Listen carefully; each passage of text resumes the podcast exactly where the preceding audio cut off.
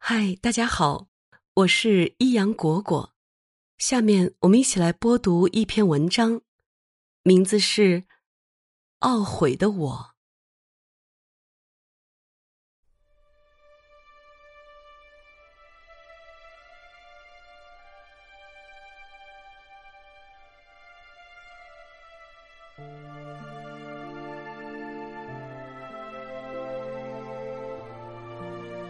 清楚的记得，在我九岁以前，我的爸爸妈妈把我视若掌上明珠，我的生活无忧无虑，充满了欢乐。但是，自从母亲和父亲去了一趟武汉医院后，我的生活就大不如从前了。父母回来的时候是晚上，说实在的。在我幼小的心灵中，我最喜欢的是我的妈妈。直到六岁了，每次妈妈从外地回来，我还会张开双臂扑到她怀里撒娇。然而，这一次妈妈不仅没像以前那样揽我到怀里，反而板着一张脸，像没看见我似的，用手将我扒拉到爸爸的腿跟前，她径直往房里去了。我顿时傻了眼。打这以后的几天里，无论我上学回来还是在家吃饭，妈妈见到我总是阴沉着脸。即使在她和别人说笑的时候，我挤到她跟前，她脸上的笑容立刻就像肥皂泡一样消失了。妈妈第一次打我。是在他回来的十多天后，我以为妈妈不在家，便大声的喊妈妈。这时，妈妈披着凌乱的头发从里屋走了出来，恶声恶气的骂我，并掐着我的胳膊把我拖进屋里，要我自己烧饭。我望着一脸凶相的妈妈，嘤嘤的啜泣起来。哪知妈妈竟然拿起锅铲打我的屁股，还恶狠狠的说：“不会烧，我教你。”他见我不动，又扬起锅铲把我打了一下。这时，我发现他气喘吁吁，好像要倒下去的样子。我开始有点自责了，也许是我把他气成这样的，所以我忙按照他的吩咐淘米、洗菜、打开煤气罐。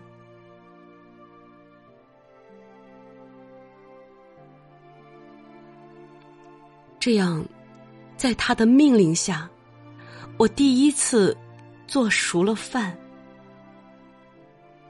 更使我不解的是，他还挑唆爸爸少给我钱。以前我每天早餐是一元，中餐也是一元钱。从那一天起，他将我的早餐减成五角钱，中午一分钱也不给。我说我早晨吃不饱，每天早晨我起码要吃两个馒头。他说他原来读书的时候早餐只有两角钱。他还说，饿了中午回家来吃，以后就只给你五角钱，叫我别再痴心妄想要一元钱。至于中午那一元钱，更不应该要，要去完全都是吃零食，是浪费。就这样，我每天只能远远的站在一边咽口水。打这起，我恨起了妈妈，是她把我的经济来源掐断了，是她让我和小朋友们隔开了。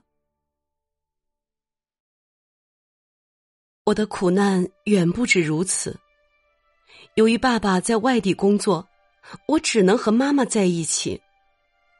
好几次，我哭着要跟爸爸一起走。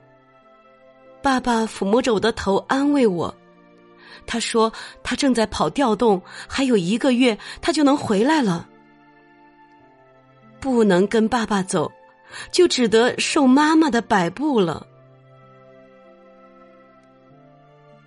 又过了一段时间，妈妈竟连菜也不做了。我哭着说：“我做不好菜，他又拿起锅铲打我，还骂我：“你你生来干什么？这不会做，那不会做，你还不如当个猪狗畜生。”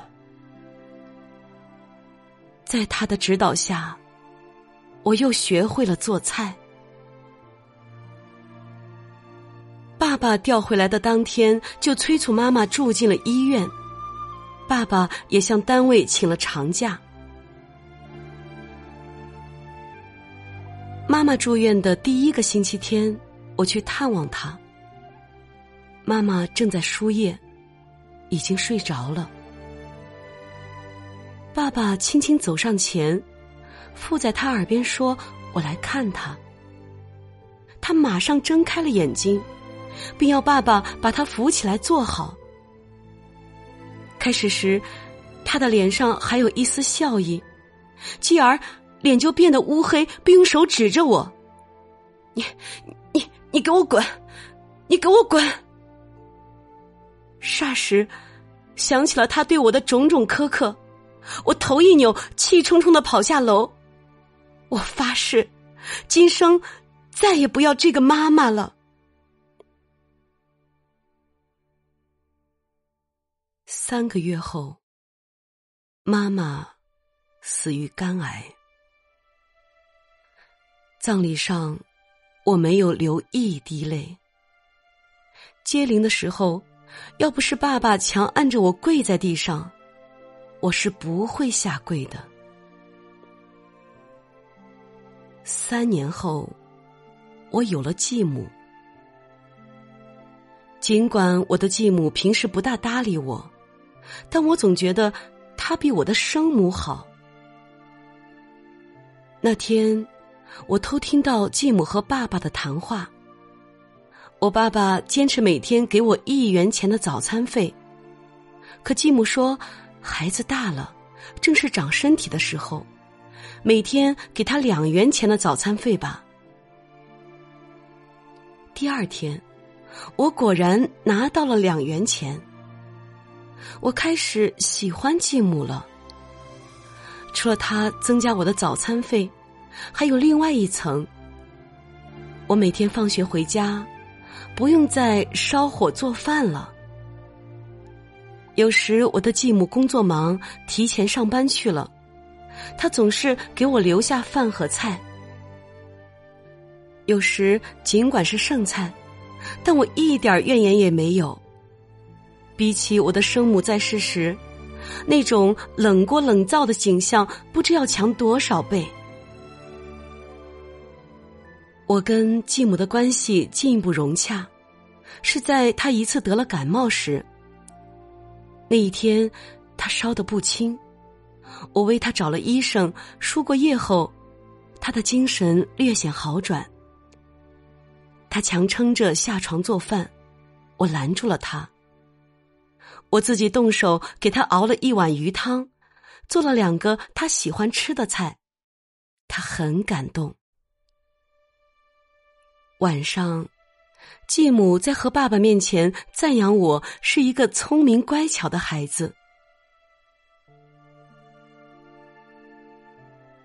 十五岁那年，我有幸考上了县里的名牌高中。爸爸和继母非常高兴。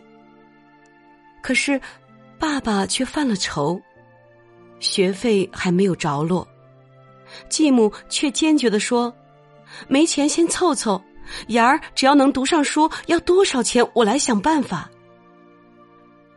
这时，是爸爸突然一拍脑门，冲进屋里，从箱子里拿出一个不大的铝盒。铝盒上上了锁，他说：“这是我母亲生前留下的。”他告诉我：“你妈妈临终前叮嘱，这个铝盒。”要等你上高中时才能打开。我不屑的摇摇头，转身便走。爸爸生气的叫我回来。你，你妈一把屎一把尿养你一场不容易，无论你多恨她，你都应该看一看。继母也说爸爸说的对。无奈我只好接过了铝盒，走进自己的房间。我扭开锁，打开了锁。铝盒内有几张写满字的纸，纸下是一张储蓄存折。我展开纸，熟悉的笔记跳入了眼帘。而当你读到这份遗书时，妈已经长眠地下六个年头了。如果妈妈果真有灵魂存在，那就算是妈妈亲口对你讲了。你记得吧？我和你爸从武汉回来那天，你撒娇的向我扑来，我真想把我儿抱起来，好好亲亲。但一想起医院检查的结果，妈妈的心。颤抖了，妈妈得了绝症啊！在武汉的时候，你爸非要我住院。我首先想到的，就是我儿还小，所以我没住。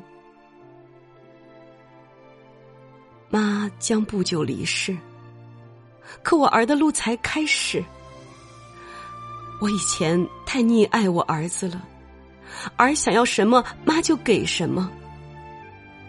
我担心，我死后，我儿不会过日子，会拿妈和继母比较，那就坏事了。因此，我拿定主意，想办法让我儿恨我，越恨越好。妈，怎么舍得打我儿呢？儿是娘的心头肉。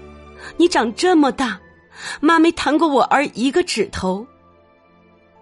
可为了我儿自己学会做饭过日子，妈抄起锅铲打了我儿。你知道，你去淘米的时候，妈妈偷流了多少泪水？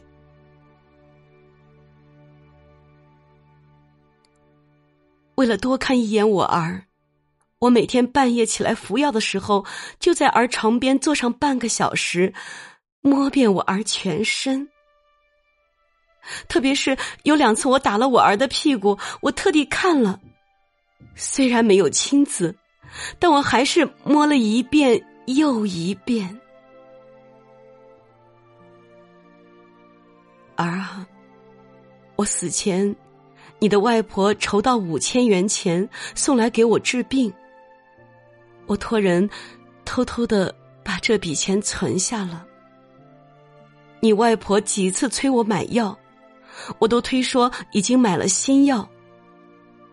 现在这笔钱，包括利息在内，能不能交够高中、大学的学费？要是不够，我儿也大了，可以自己打工挣钱了。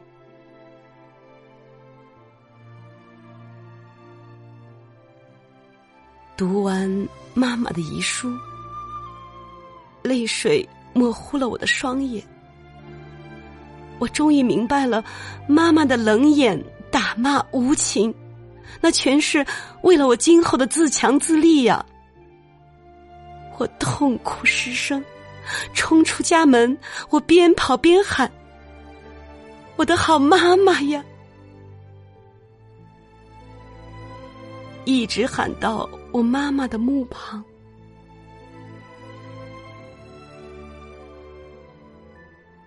在妈妈的墓前，我长跪不起。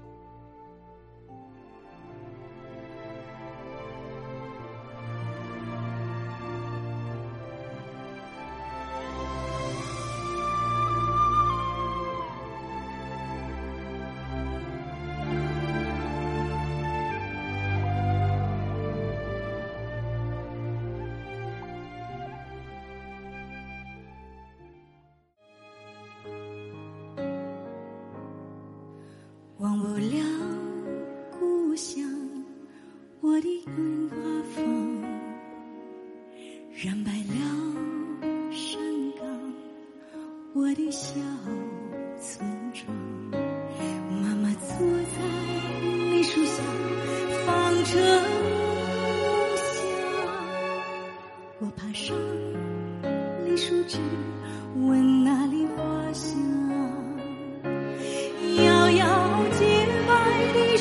person